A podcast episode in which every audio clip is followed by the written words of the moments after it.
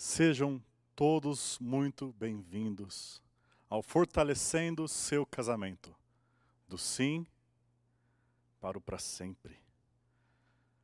Este evento é trazido pelo Ministério Fiel para você que deseja ter um casamento santo e feliz.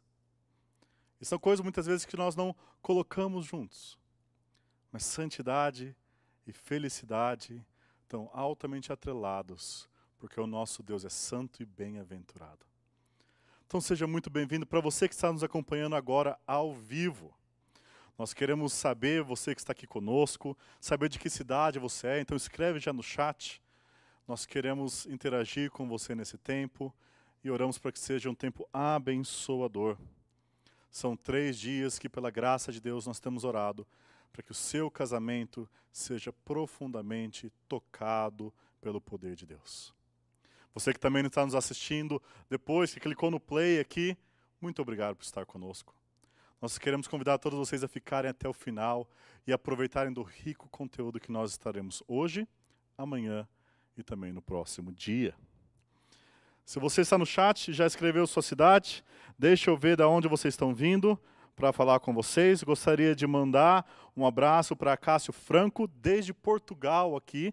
Provavelmente é bem tarde em Portugal. Nós ficamos muito felizes de você estar conosco hoje. Ângela Maria, de Japeri, no Rio de Janeiro. Rosângela, de Carangola, Minas Gerais. Nós temos Gilson Ricardo, vindo de Belém, do Pará. Leonir Martins, de Salvador, Bahia. Danilo Ignacio, do Rio de Janeiro. Regina Melo, de Campinas. Paulo de Deus, de Guapimirim, Rio de Janeiro, e tantas e tantas outras pessoas que estão aqui conosco. Obrigado por investir o seu tempo conosco aqui, acreditando que esse tempo vai ser uma bênção para o seu casamento. Nós estamos felizes de contar com vocês aqui e nós estamos empolgados com aquilo que Deus vai nos ensinar. E se você acredita que a Bíblia é o fundamento para um casamento santo e feliz, eu quero convidar você para compartilhar esse vivo, esse vídeo, com casais da sua igreja. No grupo do WhatsApp, no grupo do Telegram, no seu grupo pequeno. Abençoe a vida daquele casal que está namorando, começando agora, para que eles possam aprender como ser um casal bíblico. Mande também para os noivos da sua igreja, ou para aqueles que estão casados há muito tempo. Nós queremos que esse conteúdo enriquecedor chegue a mais e mais pessoas. Afinal, Deus é o Criador do casamento. Deus é o Criador do casamento. Jesus nos disse em Mateus 19: Não tendes lido que o Criador, desde o princípio, os fez homem e mulher?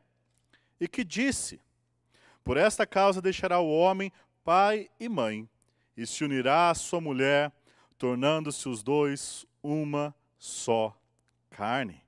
De modo que já não são mais dois, porém uma só carne.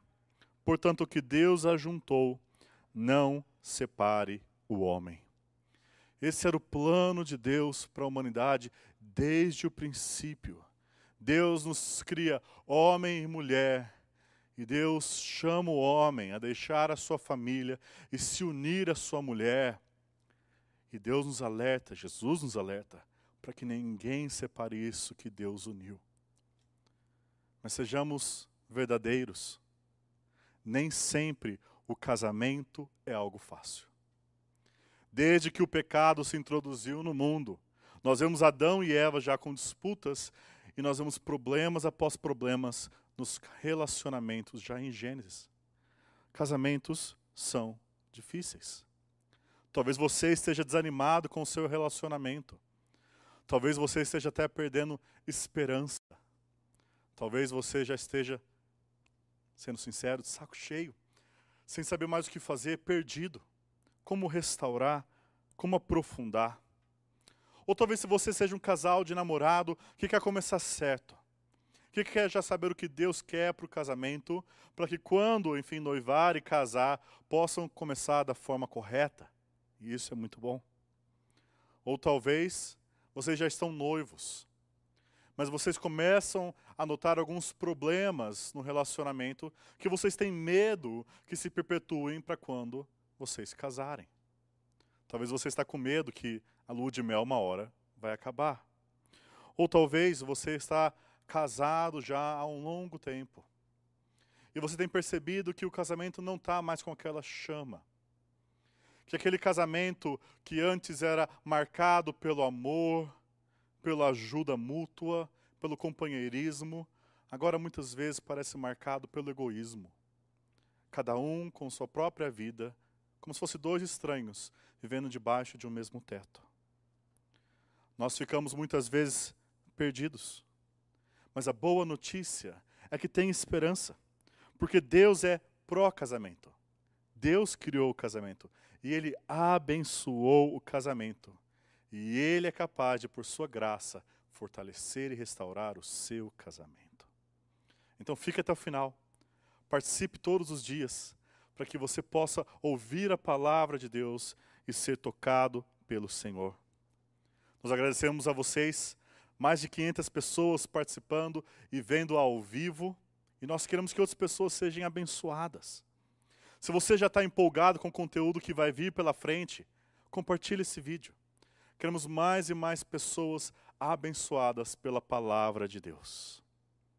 Hoje, nós iremos refletir sobre a Bíblia e o casamento.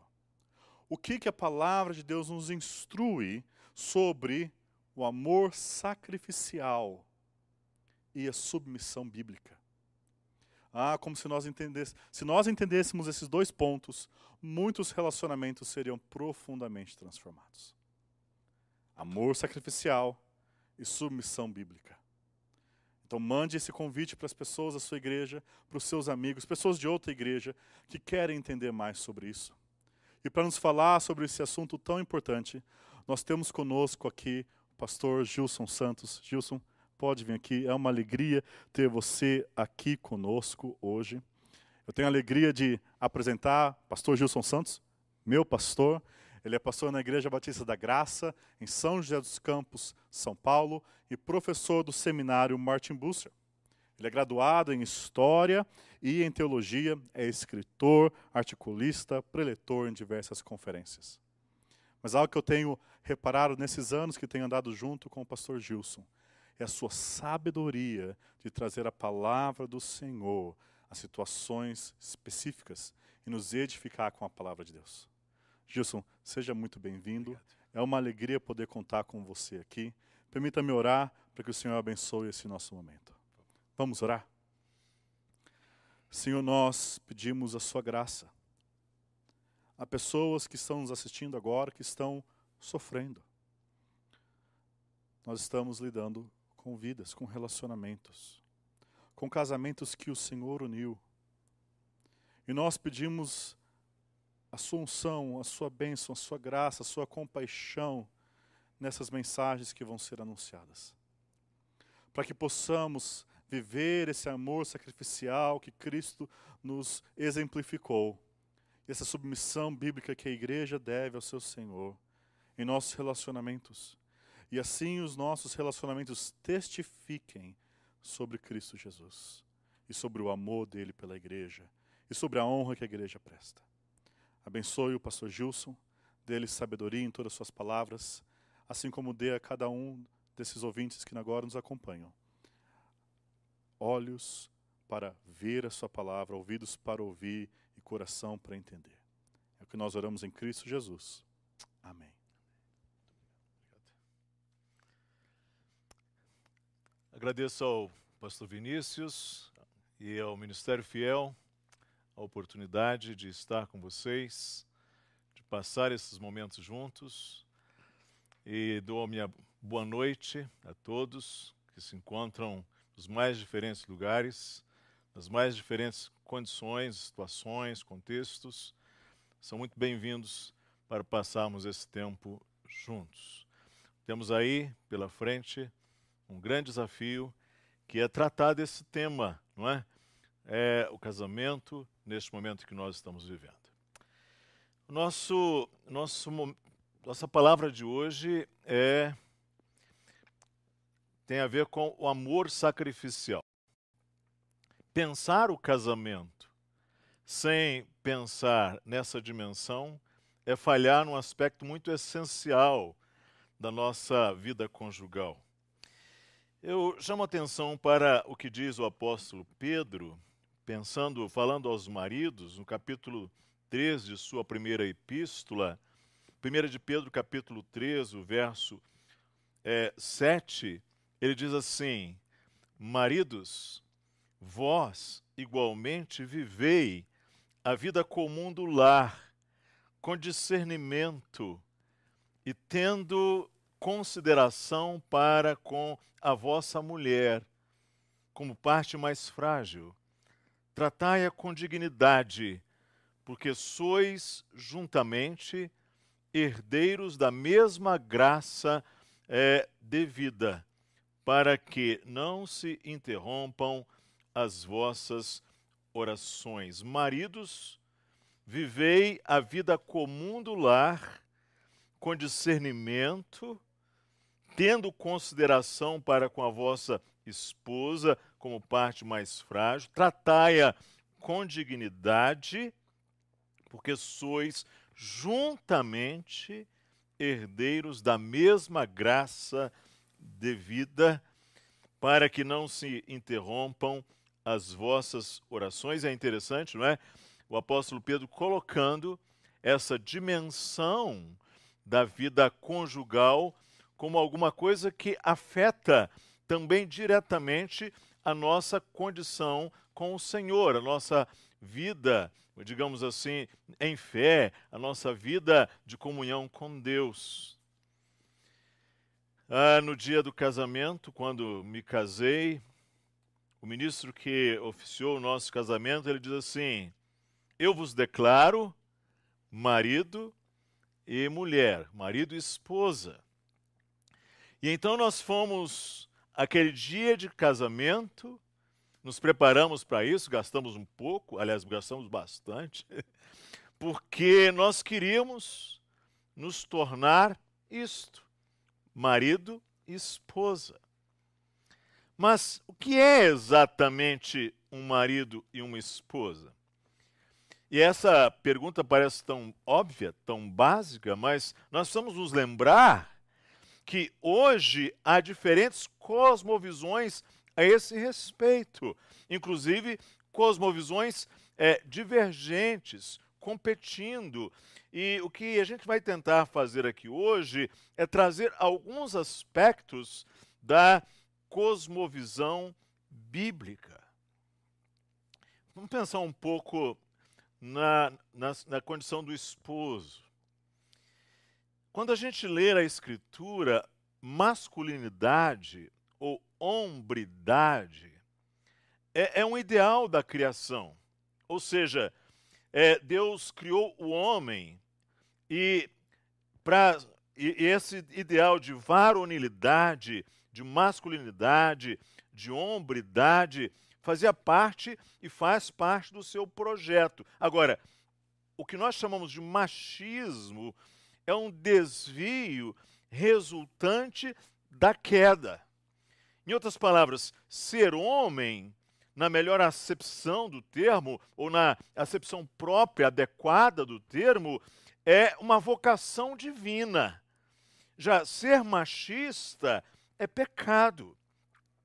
Quando a gente vai à Escritura, a gente percebe que um dever básico do marido em relação à esposa é colocado nas seguintes palavras, Efésios 5, 25: Maridos, amai vossa mulher Uh, também diz: assim também os maridos devem amar a sua mulher como ao próprio corpo. Quem ama a esposa, a si mesmo se ama. Ele diz, o apóstolo aos Colossenses: Maridos, amai vossa esposa e não a trateis com amargura. E aqui o texto que lemos no início diz: Maridos, Vós igualmente vivei a vida comum do lar com discernimento e tendo consideração para com a vossa mulher, tratai-a com dignidade. E assim você, marido que me ouve, os maridos que agora têm acesso a essa nossa palavra, contato com esta palavra, o dever básico nosso enquanto maridos é amarmos. Mas quando se transporta isto para a prática, o que isso significa? É bom nós lembrarmos que o amor é alguma coisa prática. É, beijinhos e abraços são importantes. Eu insisto aqui, especialmente, já, cuidado aí, já não antecipe alguma conclusão inadequada da minha palavra, mas é, beijinhos e abraços são importantes, são sim, mas não significam necessariamente que se ama. Palavras são muito importantes, e no relacionamento é muito importante, a gente volta a isso mais à frente, mas palavras apenas não significam necessariamente que se ama. Atos práticos são expressões de amor. Atendi há pouco tempo atrás um jovem, ele dizia: quando eu era adolescente, eu tinha dificuldade de entender que quando meu pai sabia, saía cedo para trabalhar e voltava à noite cansado para levantar o sustento da nossa casa, para sustentar os meus estudos e cuidando, investindo na minha vida, no meu futuro, o meu pai estava exercendo para comigo um ato muito fundamental de amor. E ele disse: Meu pai trabalha de sol a sol e, e, e eu hoje estou convicto de que isso é um ato básico de amor. Providenciou a minha sobrevivência, meu sustento. Ah, é, isso não significa que o pai dele é, negligenciou outras dimensões do relacionamento, mas ele está mostrando esse aspecto prático que é amar, entende? Minha mãe tem uma vida intensa levantou de madrugada, cuidou da gente, não é? é Levava-nos ao médico, é, é, assumiu a cozinha da nossa casa, ele dizia com muita, assim, com muito esmero, com muita dedicação. Essas coisas ele entendeu são expressões práticas de amor. Então, é, vamos lá. Nesta nossa era é, emocionalmente carente, emocionalmente assim muito mimizenta, é, o amor, é preciso nós lembrarmos que o amor é voltado para fora, não é? O amor tem essa força centrífuga. O amor não é algo em si mesmado. O amor não é aquele do tipo melancólico que se curva para dentro, mas ele se volta e se ilumina para fora. O amor é assim, não é? É voltado para fora, não é? Ele investe no outro, ele cuida do outro. O cenário que nós vemos hoje é de uma guerra dos sexos. E é interessante que a ideia bíblica, quando pensa marido e mulher, pensa em complementaridade. E o que significa essa busca por complementaridade? Ou pelo menos o que, que significava, já que parece que vai se tornando cada vez mais assim, mais distante da gente esse conceito. Refletia a tentativa de ocupar-se o ser humano, homem ou mulher, naquilo que fosse mais natural ou mais adequado à sua constituição física, emocional, biológica, porque aquele ou esse mundo que temos aqui na escritura era um mundo muito conectado com a natureza, com a criação, era um mundo que atentava muito para essa dimensão natural, não era um mundo tão artificial, tão urbano, tão industrial, tão virtual como que temos hoje. Hoje nós tendemos a assistir uma tensão nesse binômio entre parceria e competição. É, eu me lembro, tempos atrás, é, estava num trem num país europeu e, e havia ali uma jovem que estava com algumas malas alguma, eh, perceptivelmente malas pesadas, e eu me ofereci ali para talvez ajudá-la, porque o trem estava saindo, uh, a minha esposa estava sentada, eu me ofereci para ir ali e ajudar a colocar o, as, as suas bagagens no compartimento de bagagens. Ela olhou para mim muito séria e falou: Não, eu não preciso da sua ajuda. O que ela está dizendo? Está dizendo: Eu não preciso que você, homem, me ajude. Ou seja, ela foi formada numa atmosfera, numa cultura é, de competitividade. Quando você vai na Escritura, você vê mulheres, como aquela lá de Provérbios 31, por exemplo, bem resolvidas na sua parceria, bem resolvidas no seu companheirismo, bem resolvidas em seu somar, bem resolvidas em seu ajudar, em seu cooperar. Palavra que, aliás, vem do latim coopere, não é? Trabalhar juntos, esforçar-se juntos. Como marido, vocês têm a sua cota nessa cooperação. Exercer aí, como diz a palavra do Senhor, essa, essa liderança, especialmente nessa dimensão espiritual e ético-moral. Uma liderança autoritária, ela se baseia no abuso de poder, é, no abuso da posição, no, no uso de instrumentos de força e coerção.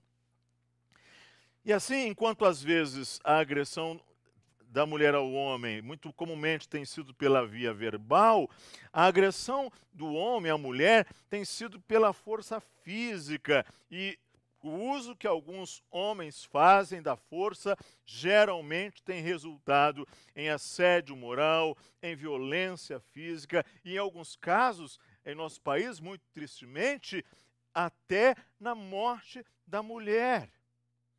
Ou seja, então é preciso um desafio, é, buscarmos um desafio cristão maduro, que tenha a mente de Cristo, que tenha uma hombridade cristã, uma varonilidade cristã, de ser exercer uma liderança sábia, sóbria, madura, é, que tenha domínio próprio, que tenha controle. Os grupos sociais têm um líder.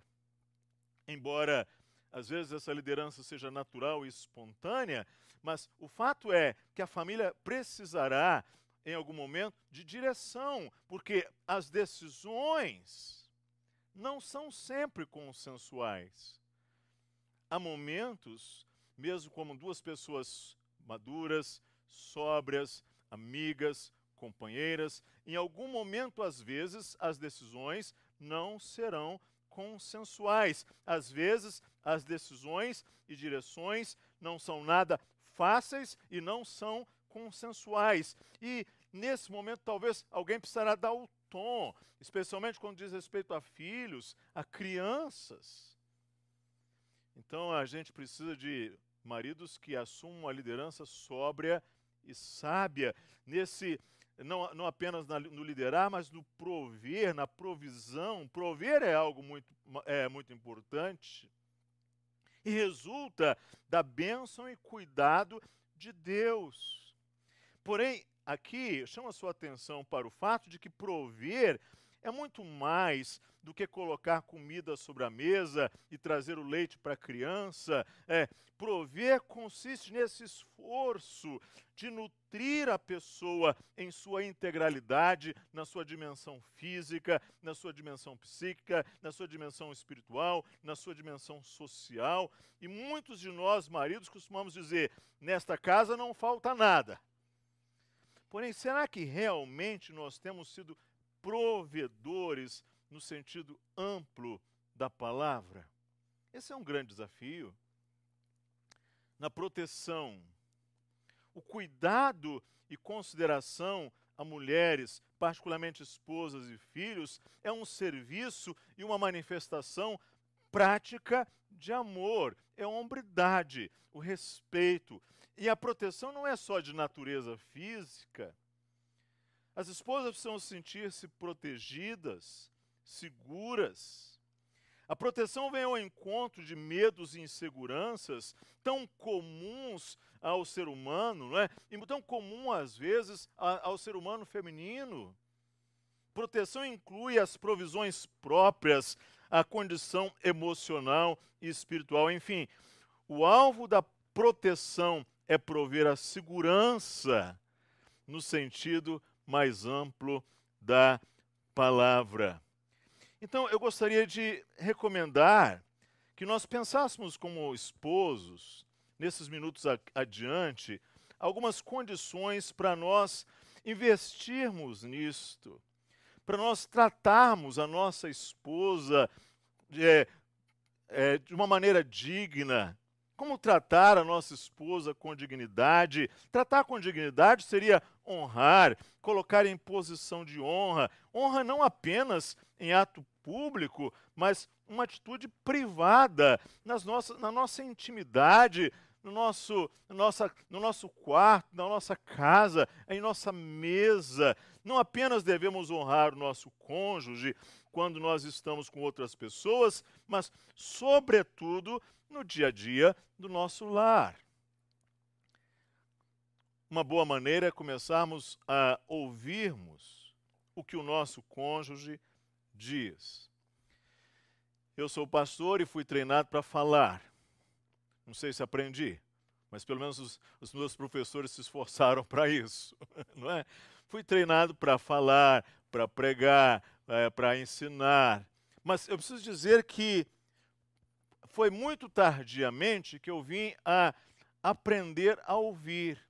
E tristemente não aprendi a, ouvir no seminário, fui aprender a ouvir com pessoas descrentes. E quando a gente vê na Bíblia, Deus não é apenas o maior falante, Deus é, acima de tudo, o primeiro e maior ouvinte. E se você quiser tratar alguém com indiferença, não é necessário dizer a este alguém absolutamente nada. Não precisa, para demonstrar indiferença, abrir os lábios, basta você fechar os ouvidos. Então, é com o ouvido e não somente com a boca que nós honramos ou desonramos alguém. E nós, maridos, às vezes tendemos a ser muito impacientes no ouvir as esposas. Ouça o que o seu cônjuge tem a dizer. E às vezes tudo quanto a mulher precisa é que o marido dê um pouco de atenção e a ouça. Ouça, pare e ouça. Isso é um esforço. Pode ser para você, às vezes, até um, um esforço incomum, é, que vem assim, uh, de encontro à sua natureza, ao seu jeito de ser, mas não há casamento sem, sem trabalho, sem empenho, sem dedicação. Sem, e, e o que é o amor? Quando o apóstolo Paulo vai falar aos Coríntios, é lá 1 Coríntios capítulo 13, o que é o amor, a primeira coisa que ele vai dizer é: o amor é paciente. então, nós, maridos, precisamos ser pacientes se nós quisermos realmente amar as nossas esposas. Ouça o que sua esposa tem a dizer. Mais do que isso, consulte a esposa nas áreas diversas da vida. Quando a consultamos e ouvimos a sua opinião, nós estamos colocando ali valorizando o seu lugar, isso é o nosso lado nas grandes e pequenas decisões da vida. Ouça seu cônjuge, ouça, partilhe com ele, divida esse tempo, converse, ouvir. Esposos, é uma das mais preciosas honras que nós podemos oferecer à nossa esposa. Outra coisa, não somente veja, mas também fale do que a sua esposa faz. É, isso é algo muito interessante. Às vezes, nós, nós esposos, tendemos a ver o trabalho da esposa, áreas interessantes, áreas, iniciativas muito louváveis, atos muito especiais. Ah, às vezes, ah, a esposa está realizando alguma coisa bastante significativa, a gente está vendo, mas não falamos. Não falamos do que ela faz, não é? E honrar não é apenas um ato de ouvir, mas é também um ato de ver e falar. veja, observe, perceba, dê atenção àquilo que o seu cônjuge tem feito, não é? Desde aquele café da manhã, aquele almoço, aquele jantar, aquela, aquele momento preparado, ah, ou seja, situações do dia a dia que poderiam parecer é, pequenas e nós às vezes temos maridos temos porque temos um olhar mais talvez assim a tendência nossa é olhar as coisas mais um ponto de vista macro, mais abrangente, e perder detalhes, não é? perder aspectos, perder minúcias, perder nuances. Isso é muito é, algo muito tendente da nossa parte, não é? Então é preciso é, não tratar a esposa como se ela fosse uma mulher invisível. É terrível, especialmente para as mulheres, a sensação de que não está sendo notada, reconhecida não é? Vê, fale e reconheça. É, fale um pouco, você, que como você está bem vestida, você hoje está incomumente bonita, não é? Ah, muito obrigado por essa palavra que você acabou de falar, não é? Muito obrigado porque você orou por mim nessa situação. Ou seja, fale do que o seu cônjuge faz. É, mais do que ver, é necessário falar. É, percebo que para muitas esposas isso é muito, é, é, é, muito desejado, é muito importante, é muito ah, tem, faz imensa diferença, gente. Ou seja, honrar com os lábios, louvar, elogiar, transformar, eu diria assim, transformar em palavras aquilo que há de belo, de bonito. Alguém definiu o elogio, o reconhecimento, como a tradução verbal das realidades vistas pelos olhos do coração. Então, os ouvidos anseiam, os ouvidos da esposa podem estar ansiando por esse som doce do reconhecimento, do encorajamento, do agradecimento, de um estímulo. Talvez a esposa esteja assim como que uma terra seca, ansiando pela água. Então, maridos, nesse, nessa dimensão da sua liderança familiar, nessa dimensão da sua, da sua, do seu servir, não é? Porque liderar é servir. Nessa dimensão, honre seu, sua esposa, fale do que você viu. Outra coisa que eu acho importante é levar a sério os sonhos da esposa. É, às vezes, alguns maridos pensam na esposa apenas como um agente de produção, uma espécie de operária doméstica, alguém que não sonha com mais nada, além de preparar refeições. Não que isso não seja importante, preparar refeição, não é isso que estou dizendo, mas é, elas pegam no trabalho do lar, quando as crianças são pequenas, e muitas mulheres que, por causa dos filhos, deixaram o trabalho, deixaram o estudo, enfronharam-se numa rotina doméstica cansativa. Eu sou capaz agora de lembrar de uma jovem mãe que teve filhos agora há poucos meses, que deixou aí um trabalho importante, um trabalho diferenciado, bem remunerado, para poder investir no filho.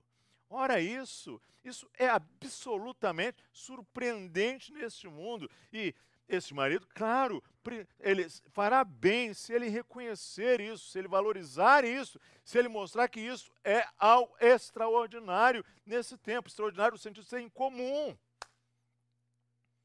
Então, nesta fase, muitas delas investindo assim na, na rotina, na vida, no dia a dia conjugal, pais, como é, como pais, como filhos, e, e das crianças, e doença, e educação, e ensino, ainda mais se investe na educação domiciliar. Ou seja, é, é preciso que muitas delas sejam encorajadas, porque senão elas podem perder a capacidade de sonhar com novos projetos.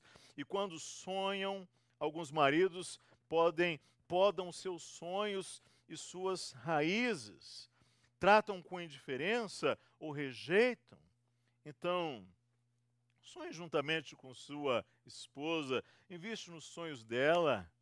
E você também faça isso como esposa. Ah, honre, valorize, ah, acredite, respeite o sonho do cônjuge, prova o amor ao sonho de quem ama. Muitas vezes, esposas têm aberto mãos de seus sonhos pessoais para investir nos seus maridos e não recebem dos seus maridos essa, esse retorno, essa resposta. E às vezes elas estão aí é, vivendo nos seus apartamentos pequenos, ali de, dois, de um quarto, às vezes estão vivendo na, nas, nesses, ambientes pequenos o tempo todo fechadas. E o que é que elas têm de janela?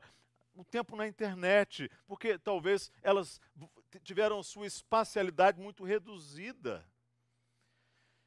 É preciso pensar nisso. É preciso pensar na, na, dimensão, na vida, no viver da esposa. O marido vai, viaja, vai longe, sai, passeia, não sei, trabalha, e a esposa tem esse, essa espacialidade tão reduzida. Pensa nisso. Por isso, eu diria ao esposo, valorize a companhia e a presença da esposa. Essa é uma atitude muito, de ser, é, muito difícil de ser assumida por alguns maridos. Estar a sós com a esposa é uma tarefa, pode ser, aliás, uma tarefa muitíssimo difícil para alguns maridos. Posso dizer isso porque tenho visto, tenho acompanhado alguns casais assim. E momentos de lazer tem que ter mais alguém, porque senão o ambiente parece que está incompleto. Então, é, parece para alguns maridos que eles precisam ter sempre um terceiro para partilhar e dar brilho aos momentos. Isso talvez seja compreensível pela rotineira convivência doméstica. Talvez porque estejam saindo pouco, talvez porque estejam é, mudando pouco de ambiente, talvez porque estejam 24 horas ali, então estão cansados. Uh, pode então levar a um desgaste da relação a ponto de não mais sentir prazer na companhia daquela com quem convivemos todos os dias. Maridos e esposas que são capazes assim de com muita criatividade, muita versatilidade, criar os seus próprios momentos de lazer, suas fugas, seus refúgios do cotidiano, para dar um tempinho ao cônjuge, para estarem juntos, para rirem juntos, para saírem, para mudarem de, para mudar de ares, para mudar a rotina. Isto é muito importante. E se você que está me ouvindo é alguém absorvido por uma por uma carreira, por uma atividade, quem sabe você, pastor, ministerialmente muito intensa, é preciso então criar, vamos dizer assim, boas ilhas dentro do cotidiano conjugal. Por quê? Porque sua esposa pode ser uma companhia extremamente agradável, desde que você saiba também oferecer um ambiente agradável. Invista nisso.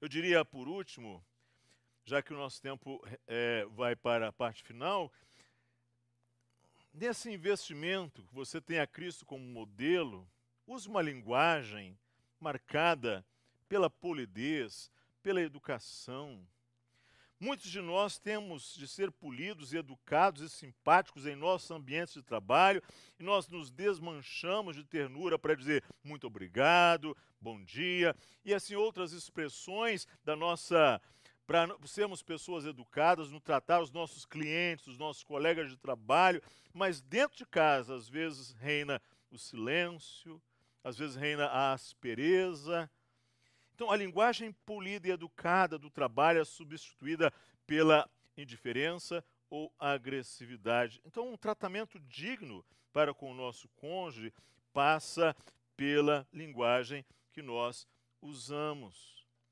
Eu diria então, para nós nos lembrarmos que nós temos como meta o que diz o apóstolo Paulo, nós sermos, é, almejarmos essa varonilidade de Cristo. Ele vai dizer isso aos Efésios, não é? Maridos, amai a vossa mulher como Cristo amou a esposa e a si mesmo se deu por ela, não é? Assim diz em Efésios 5, para que a santificasse, tendo-a purificado por meio da lavagem de água pela palavra, para apresentar a si mesmo igreja gloriosa, sem mácula, nem ruga, nem coisa semelhante.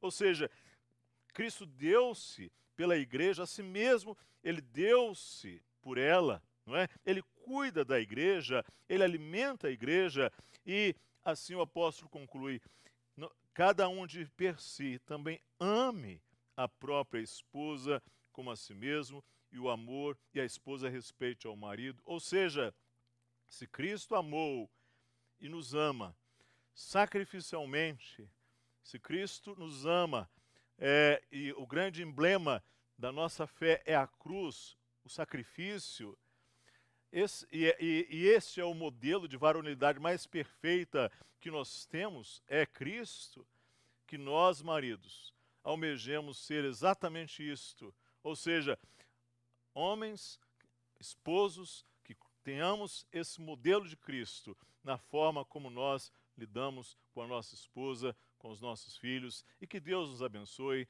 nesse desafio tão, tão nobre, tão, tão elevado, tão digno e tão bem-vindo nesses dias que estamos vivendo. Muito obrigado. Que mensagem preciosa como nós precisamos refletir sobre isso. O André comentou aqui no chat, falar do que a esposa faz. Nesta área eu tenho falhado muito. Que desafio! O que, que desafiou você nesta mensagem? O que chamou sua atenção? Qual foi a frase que marcou? Coloca no chat. Queremos interagir com você, queremos saber o que tem abençoado a sua vida e desafiado você para buscar um casamento que é santo e feliz. Nós temos outras interações no nosso chat. É, alguém disse: o amor não busca mérito ou demérito, simplesmente ama, tudo suporta, tudo sofre. Alguém comentou: o casal precisa ser paciente, exercitando a paciência. O amor, afinal, é paciente. A Josi comentou: são os pequenos gestos que fortalecem o relacionamento. Outra pessoa comentou: sobre elogio, a importância do elogio, que verbalizar o que foi visto com os olhos do coração é tão importante. Eis o nosso desafio, amar de forma sacrificial. Afinal, Paulo fala em Efésios 5:25, marido, amai vossa mulher, como também Cristo amou a igreja e a si mesmo se entregou por ela.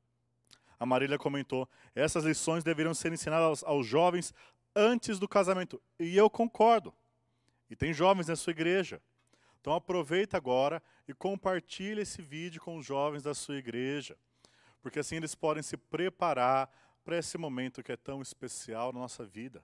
Afinal, Deus criou o casamento para que fosse santo e feliz. Compartilhe nos grupos da sua igreja, do WhatsApp, do Telegram. Compartilhe nas redes sociais. Robson comentou que a locomotiva do amor é o serviço. E uma forma de você servir agora seus irmãos e amigos em Cristo é compartilhando esse conteúdo que nós vamos desfrutar, porque tem mais por aí. Nós vamos ser abençoados com mais conteúdos daqui a pouquinho. Então se prepara, que ainda não acabou o dia de hoje. Nós temos mais conteúdo abençoador preparado para você. Mas enquanto isso, deixa eu lembrar vocês de algumas coisas importantes. Esse é o nosso primeiro dia do evento. Nós temos mais dois dias de eventos que serão abençoadores. Hoje nós estamos trabalhando sobre o casamento e a Bíblia. Estamos pensando o que a Bíblia fala sobre como deve ser o casamento. Pensando especialmente naquilo que Paulo fala em Efésios 5 sobre amor sacrificial e submissão bíblica. Você quer fortalecer o seu casamento? Você quer ver um casamento santo e feliz? Você quer que Deus restaure seus relacionamentos? Ou talvez você queira se preparar bem para quando você for casar? Então fique conosco. Vai ser um momento abençoador que vai trazer graça de Deus para a sua vida. E nós temos mais comentários. Nós temos muitas pessoas assistindo, mais de 700 pessoas assistindo. muito obrigado. Muito obrigado por estar aqui conosco. E mais quase 500 pessoas deixaram o seu like. Será que a gente consegue chegar em mais de 500 pessoas? Será que você pode agora clicar no like do YouTube para que esse vídeo seja recomendado para mais pessoas? Quantos relacionamentos precisam ser fortalecidos? E ajude-nos a colocar esse vídeo tão importante para essas pessoas. Então vamos lá, nós temos mais comentários aqui. Vinícius disse: aprender a futuramente ser um marido de honra. Esse é o objetivo dele. Glória a Deus, que nobre objetivo. Guilherme disse: criar um ambiente agradável para ter uma companhia agradável. Realmente, nós precisamos que nossas famílias sejam agradáveis de se viver. Outro Vinícius comentou: não há casamento sem trabalho.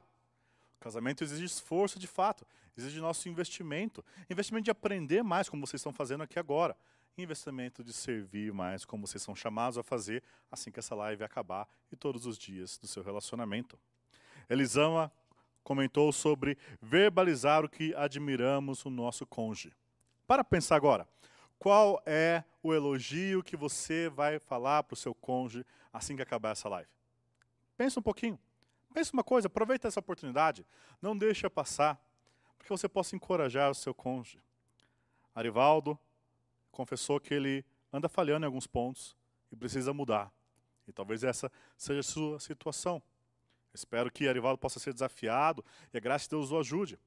Ou talvez você é uma esposa que ainda está pensando em como fazer, em como servir biblicamente, em como viver um casamento bíblico.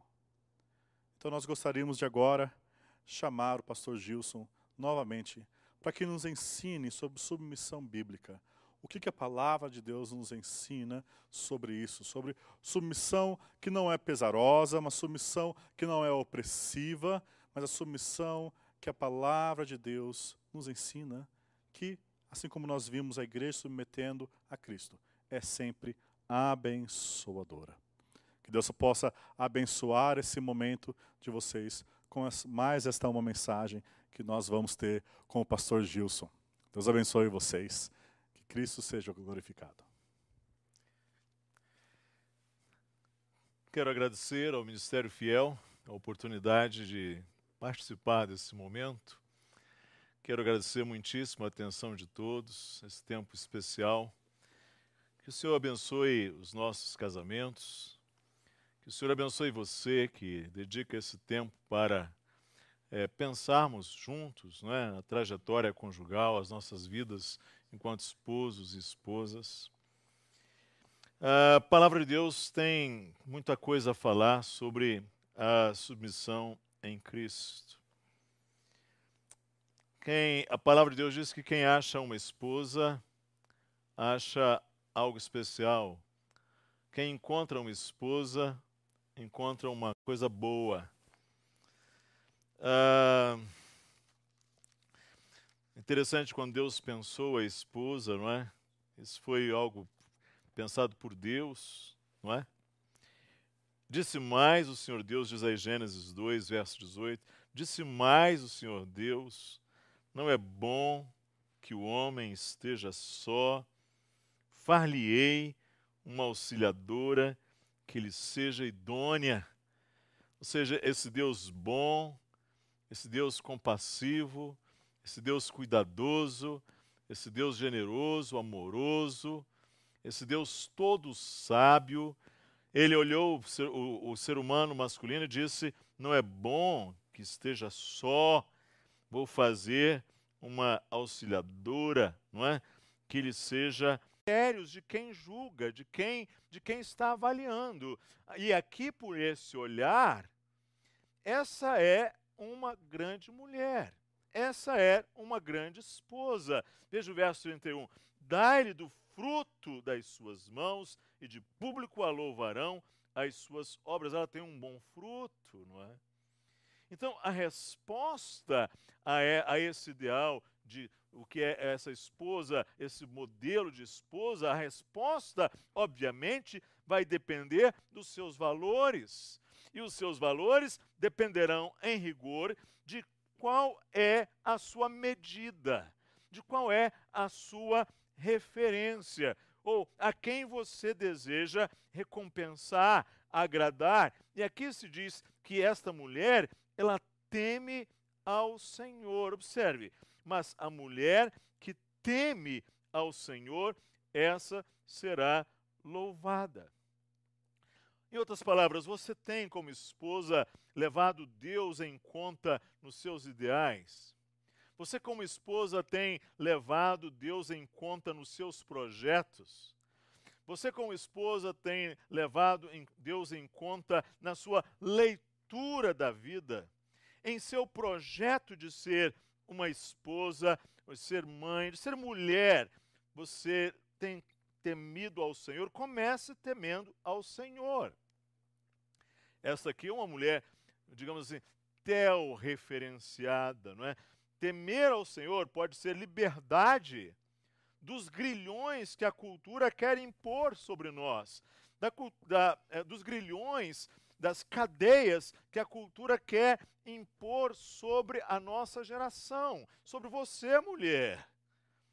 Liberdade para você estar bem, Temer ao Senhor pode ser liberdade para você estar bem, bem com você, bem dentro de você, bem com o Senhor. Você está é, plena, ou seja, sem tentar satisfazer as medidas de um mundo que não mais acredita que você pode ser uma grande mulher sem investir os manequins rígidos da cultura, né, desses manequins mal resolvidos dessa cultura que nós estamos inseridos, não é verdade? E que tem trazido, às vezes, também tantas infelicidades. Aqui, quando o Senhor traz esse conceito, né? Far-lhe-ei uma auxiliadora. E aí, veja essa esposa auxiliando, e aí, naturalmente, nessa cosmovisão da palavra de Deus, essa auxiliadora leva em conta dois aspectos significativos do mundo feminino, os quais geram e procriam o ninho e a prole. A mulher, enquanto auxiliadora, referencia-se pelo menos por três focos básicos. Ela tem seu esposo, ela tem os filhos, os filhos crescem e tendem a deixar o lar, o esposo fica. A relação conjugal antecede aos filhos, não é isso? Os filhos crescem e deixam o lar, mas a relação conjugal permanece. E isso é alguma coisa que às vezes pode acontecer com algumas esposas, elas investirem todo o foco, toda a energia, todo o sentido de, de perpetuação, todo o investimento das suas, das suas potencialidades na, nos filhos. E o casal, então, deveria preparar-se para esta realidade, receber os filhos e depois lidar com o ninho vazio lidar com o fato de que os filhos vão. E vêm os netos, graças a Deus. Eu agora já tenho o meu primeiro neto, estou muito feliz. E se Deus quiser, virão outros, permita a Deus, não é? Sem pressionar as minhas filhas. Ok? Então, per, per, per, é, perceba bem ah, como é importante é, é, este investimento nosso no lar. E aí, Talvez para você, esposa, o investir no seu lar tem sido uma coisa assim que você considera de pouca importância, ou talvez, é, quem sabe, moldada por uma, uma cosmovisão mais secular, mais deste mundo, mais da cultura. Isso tem ficado assim em segundo plano para você. E, e aí você pode estar até frustrada por causa disto. Então, é importante que se diga que o ninho, entre aspas, e a prole, entre aspas, são de primeira responsabilidade do marido, mas a esposa está ali como sua auxiliadora, oferecendo-lhe ajuda, suporte e retaguarda em áreas de cuidado para as quais uma mulher, inclusive por sua constituição, é, é mas é, as suas características são, tem mais afinidade, tem mais é, habilidade, tem um olhar mais refinado, não é? Essa esposa aqui de Provérbios 31, acho que não há nada que ela que um homem faça que ela não consiga fazer. Não é isto, não é? é ela está bem localizada, ela está, ela está bem resolvida, ela está bem encontrada ali, não é? em termos bem simples e resumidos, esta, esta mulher, ela honra o esposo, ela auxilia o esposo, ela segue o esposo. Honrar é denota um respeito, é, vamos dizer, é, é, uma consideração básica em atos e palavras, tanto em privado quanto em público. Ou seja, honrar é, é investir na, na imagem do outro, na pessoa do outro. E, e às vezes existem esposas que não são sábias, não é? Elas, elas são, assim, talvez imprudentes da maneira como elas expõem, elas envergonham o esposo em público, elas falam mal, elas, elas trazem sempre um conteúdo amargurado para as conversas públicas quando elas se referem aos esposos. Não é? Honrar, auxiliar. É, é, é, bonita essa ideia. Implica em estar ao seu lado, auxiliando nas dimensões pactuais da responsabilidade que o Senhor entregou ao ser humano. Ou seja, não é bom que esse homem esteja só ela, ela está somando, ela está juntando energias, ela, ela está ali ao lado, ela está fortalecendo, ela está encorajando, porque às vezes o trabalho do marido, a função, as responsabilidades são imensamente exaustivas, cansativas, desgastantes. É? Seguir envolve percorrer com o esposo os rumos que são tomados, inclusive segui-lo para constituir a família, deixará o homem, seu pai e sua mãe, e se colará, não é? E se unirá à sua esposa. Às vezes, isso significa, é, com alguma dificuldade para algumas mulheres, segui-lo para uma cidade diferente, para um local de residência, segui-lo para a igreja com a qual ele congrega e serve. Isto é estar ao lado, não é? Isto, é claro que isso não pode ser, vou, vou, tratar um pouco disso na parte final da nossa palavra, mas como isso é importante, não é? Esse, esse estar junto e esse estar junto seguir, não é? Esse seguir vai requerer, assim, um ouvir.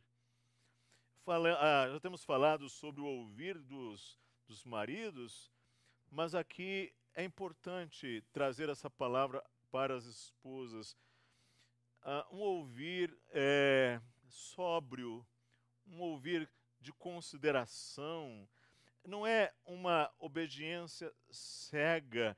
E muitos casamentos têm tido início, às vezes, com o marido seguindo a esposa, e nem sempre as, algumas esposas estão preparadas é, elas talvez tenham sido preparadas para outros modelos, né, para outros projetos, e elas chegam no casamento e trazem imensas dificuldades de lidar com um marido que as conduza, né, que as apacente.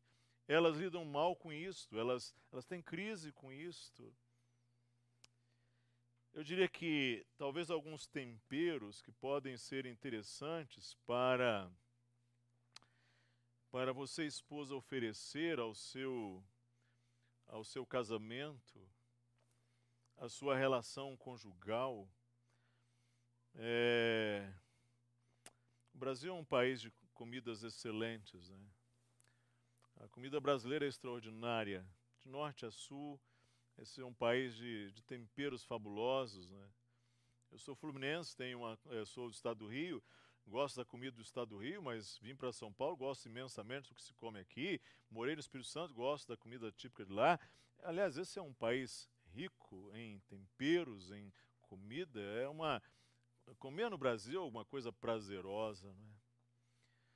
E eu acho que como esposa você pode contribuir muito com o casamento, trazendo alguns temperos bons para o dia a dia conjugal. Ou seja, é, existe um, autor chamado Ed Anderson que ele, ele traz aí uma leitura bastante agradável e instrutiva, em que ele fala de temperos para sabores para temperar o casamento. Eu acho interessante algumas coisas que ele traz, não vou me ater a todos os aspectos da sua palavra, mas ele, ele traz que é, é, esses temperos podem é, trazer ao casamento a intimidade e felicidade da vida conjugal. um desses temperos seria esse, esse, esse conselho. O que, que é isso? É, é, é buscar a opinião, é, é buscar a percepção do, do marido. É, é muito importante a esposa é, consultar, ouvir o esposo, não é? é buscar o conselho, é, é, o marido sendo sábio, sendo alguém que conduz bem a família, sendo alguém responsável. E, e se não for, é, é, muito importante que a esposa ajude a investir nisto, né? a qualificar o seu esposo. Né? Esposa, esposas têm abençoados muitos maridos. Não é? Esposas sábias podem fazer imensa diferença na trajetória de um homem, gente. Pode, algumas esposas têm mudado homens. Essa é a realidade. Ou seja, a, você com habilidade, é, sabendo ali trazer o seu esposo, ouvi-lo, né, a percepção dele, é, considerar, dialogar, confiança. Faça do seu esposo um confidente, não é? que mereça suas confidências. Ah, além de ouvir a opinião, de, de ouvir a percepção, a confiança é de capital importância no casamento. Aqui Provérbios diz: o coração de seu marido está nela confiado, não é?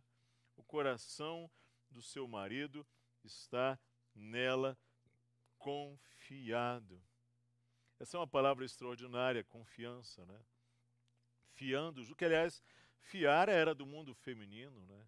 As mulheres fiavam em casa, faziam os fios, porque os tecidos eram feitos em casas. E confiar é fiar juntos. Né? E como é importante a esposa é, investir para que haja esse tecer fios juntos. E é nessa, nesse, nesse tipo de vivência, de troca, de relacionamento, de confiança, ah, em que, que o marido pode confiar, não é? Ele ele, ele, ele, ele sabe, ele está tranquilo, ele descansa no caráter, na qualidade da esposa. Como isso faz bem, né? Como isso ajuda. Então, o coração de seu marido está nela confiado. Seja companheira, companheira. Faça de seu esposo o seu companheiro mais próximo. Diz-nos a Bíblia que há amigos mais chegados que irmãos. Faça do seu esposo, invista a tal ponto de que ele seja seu melhor amigo. Ou seja, casamentos bem-aventurados, casamentos abençoados, é, é, a gente percebe o, os cônjuges, eles vão conquistando na trajetória conjugal, nas lutas, nos embates da vida, gente. Ah, e, e, casamento tem lutas, não é? Ah, filhos, não é? Nós, em nossa casa, nós passamos por momentos difíceis. Minha esposa teve dois abortos espontâneos. No segundo aborto, quase morreu. Ah, nós precisamos. Quando ela não está bem, preciso ir levá-la ao médico. E ela também tem feito com isso comigo. E, aliás, um homem doente é uma coisa patética, né? Alguns maridos, quando adoecem, fica uma coisa horrorosa, não é?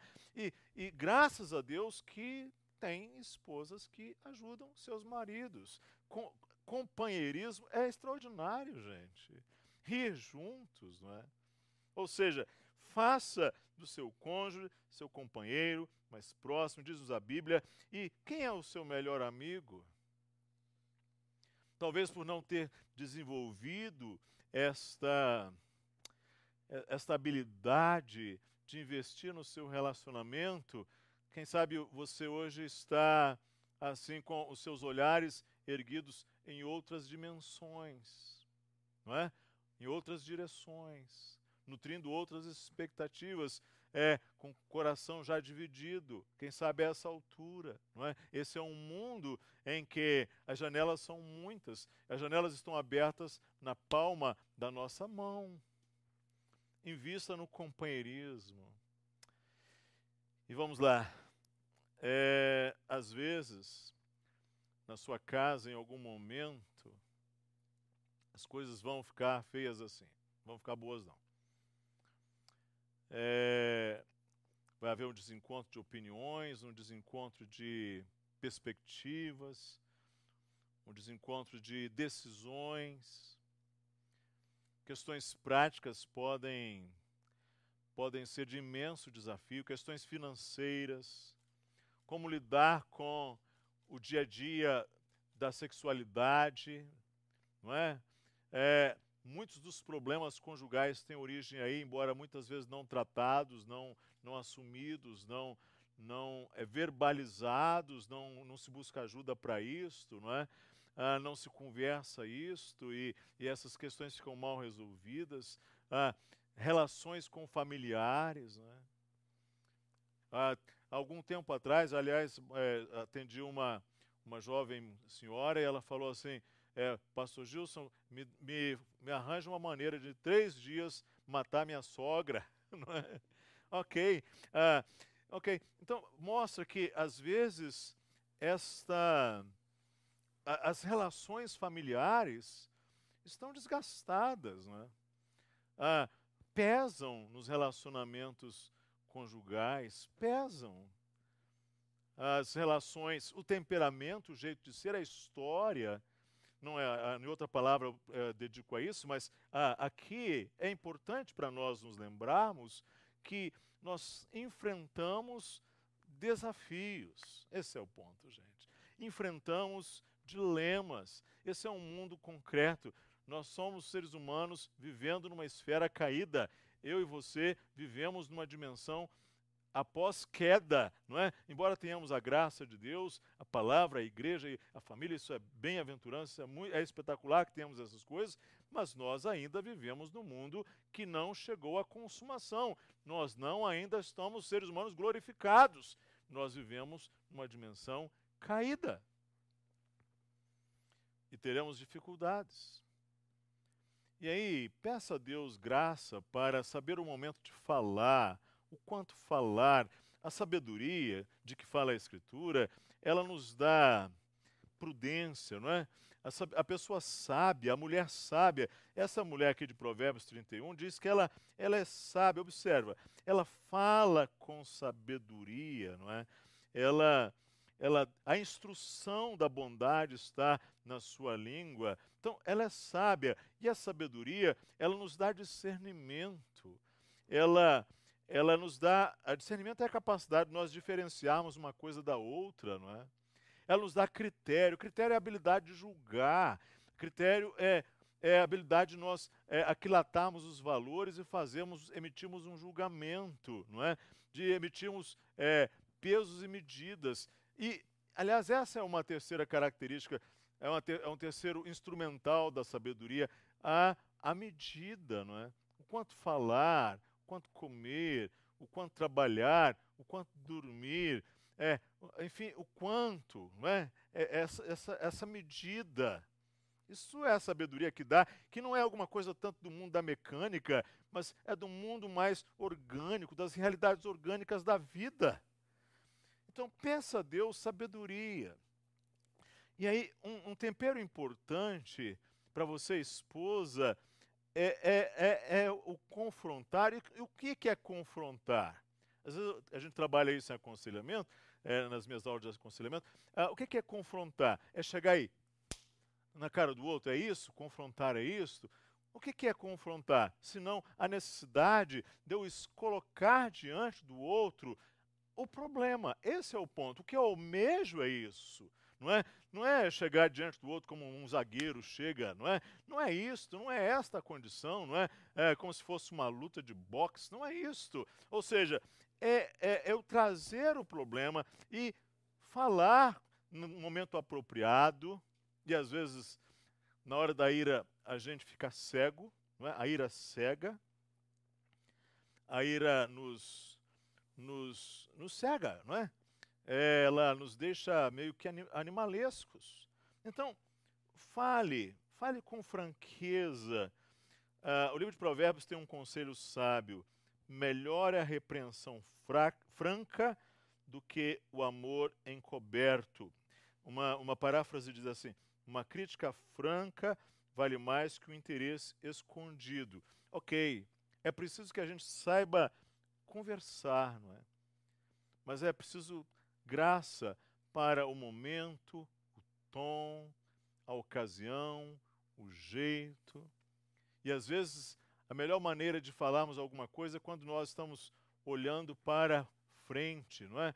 E não exatamente batendo frente a frente um com o outro, não é?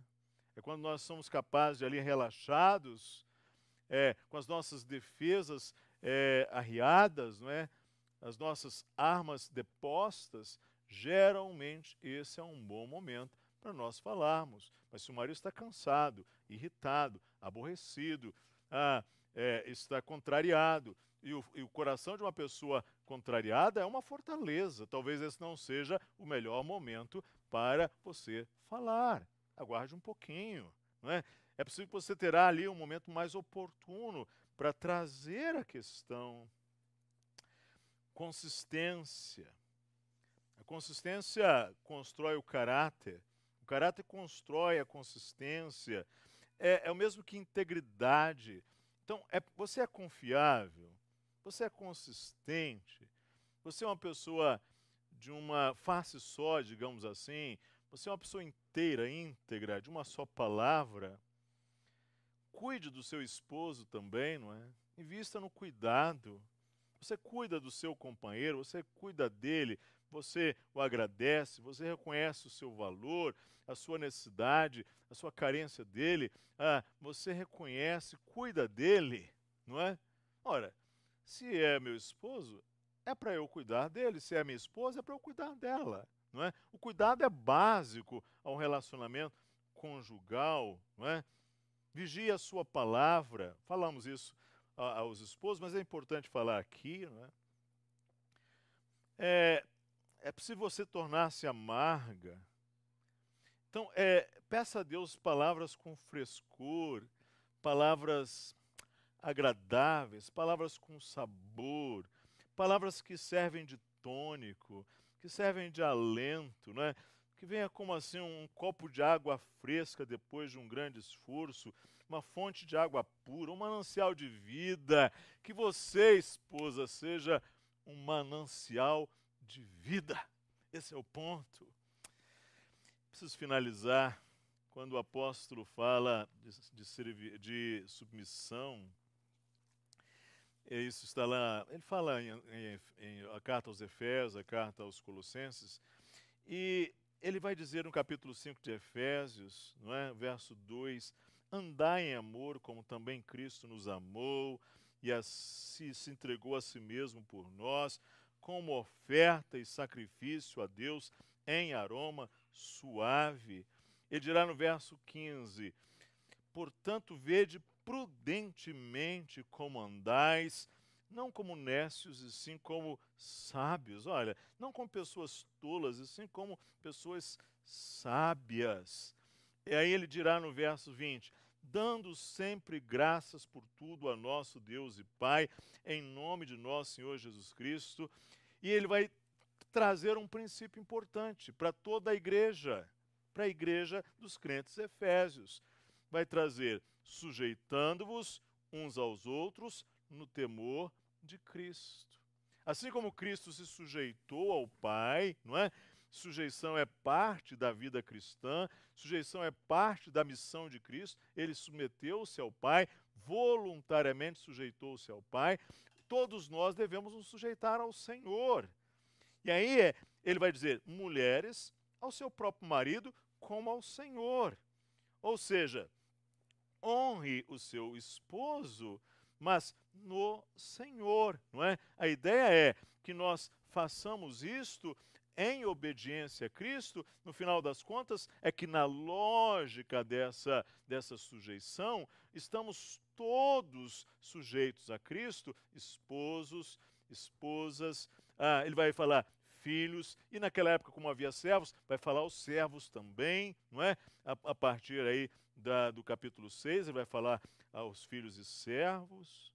Então, ele dirá esposas, sede submissas ao próprio marido, como convém ao Senhor, não é? E é nesse contexto que ele vai dizer: a maridos, amai vossas mulheres e não a trateis com amargura. Então há uma submissão que ela deve ser no Senhor. E quando nós encontramos esse lugar, quando a esposa encontra esse lugar é, de, de sabedoria, de estar ali é, sujeita ao esposo, mas uma sujeição esclarecida, porque ela não está ali fazendo isso como uma, uma escrava, né? fazendo isso como uma coisa cega. Ela está servindo em sobriedade, em sabedoria, em santidade, em amor, em serviço, não é? Em, ela está espelhando Cristo, aí como a igreja está sujeita a Cristo, diz o apóstolo, né? Como a igreja assim também as mulheres aos seus esposos, ou seja, e a igreja está sujeita a Cristo, é uma sujeição amorosa, uma sujeição iluminada, esclarecida. Esposas, que Deus abençoe vocês grandemente, que Deus conceda graça para que vocês sejam grandes bênçãos e, servindo ao Senhor, vocês exaltem e glorifiquem a Deus no seu casamento e que Deus abençoe vocês, esposas, grandemente, ao lado de seus maridos, com seus filhos, nas gerações que virão, que o futuro venha e louve o fruto das vossas mãos, não é? Que diz, como diz ali o livro de Provérbios, que é, o último versículo, como nós lemos, que dai-lhe do fruto das suas mãos e de público a louvarão as suas obras. Deus abençoe você grandemente. Muito obrigado por sua atenção. Que mensagem abençoadora. Obrigado por ter participado até agora nesse primeiro dia do nosso evento Fortalecendo o Casamento, do sim ao para sempre. Nós queremos, nosso objetivo é que você tenha um casamento santo e feliz. E hoje nós tivemos duas mensagens. Uma mensagem sobre amor sacrificial e uma mensagem sobre submissão bíblica. Nos comentários, a Elise comentou que às vezes fala-se muito sobre o papel da mulher, mas tinha que falar sobre o papel do homem também. E é isso que nós fomos na primeira mensagem de hoje.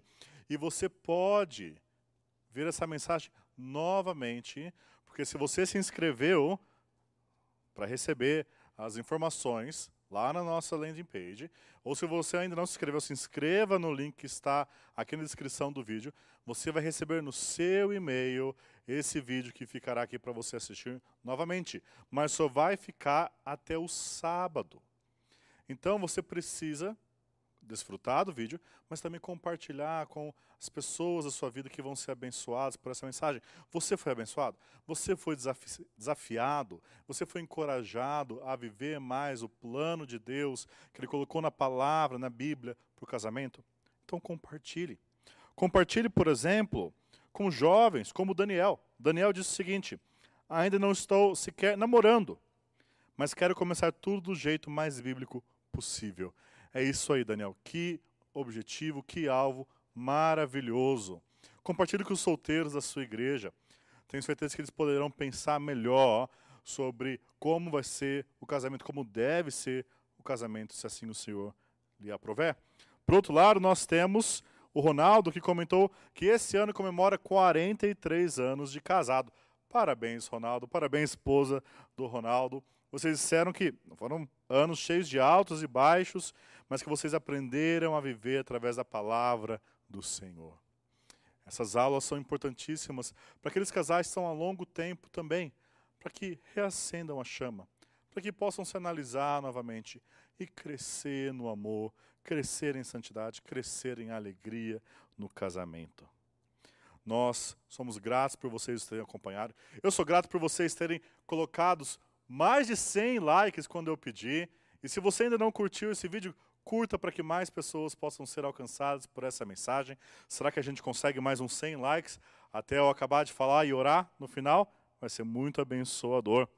O Elder comentou: o lema do casamento cristão deve ser este: um para o outro, e ambos para Deus, com um propósito: espelhar e espalhar a glória de Deus. É isso mesmo, né? É isso mesmo que nós somos chamados para fazer.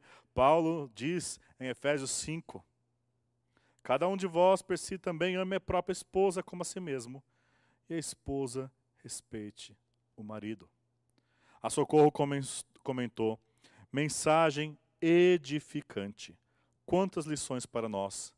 Deus abençoe grandemente. Deus abençoe cada um de vocês também. Amanhã nós estamos de volta. E amanhã nós vamos falar sobre conversar e orar. Conversar e orar. Como está o diálogo? Como está a oração do seu relacionamento? Se você quer crescer nisso, esteja conosco amanhã, às 20 horas novamente. Nós estamos aqui para trazer mais um conteúdo abençoador. E este é só o segundo dia do nosso evento de três dias, fortalecendo o casamento do sim ao para sempre. Vamos orar e pedir a graça de Deus sobre nossas vidas.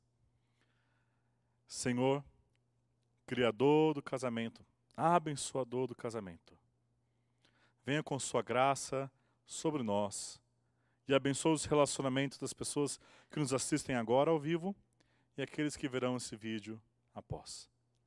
Que possamos ser transformados a ter um relacionamento cada vez mais bíblico, para que assim, amando um ao outro, honrando um ao outro, servindo um ao outro, possamos espelhar e espalhar a glória de Deus para o mundo. Nós pedimos isso em Cristo Jesus.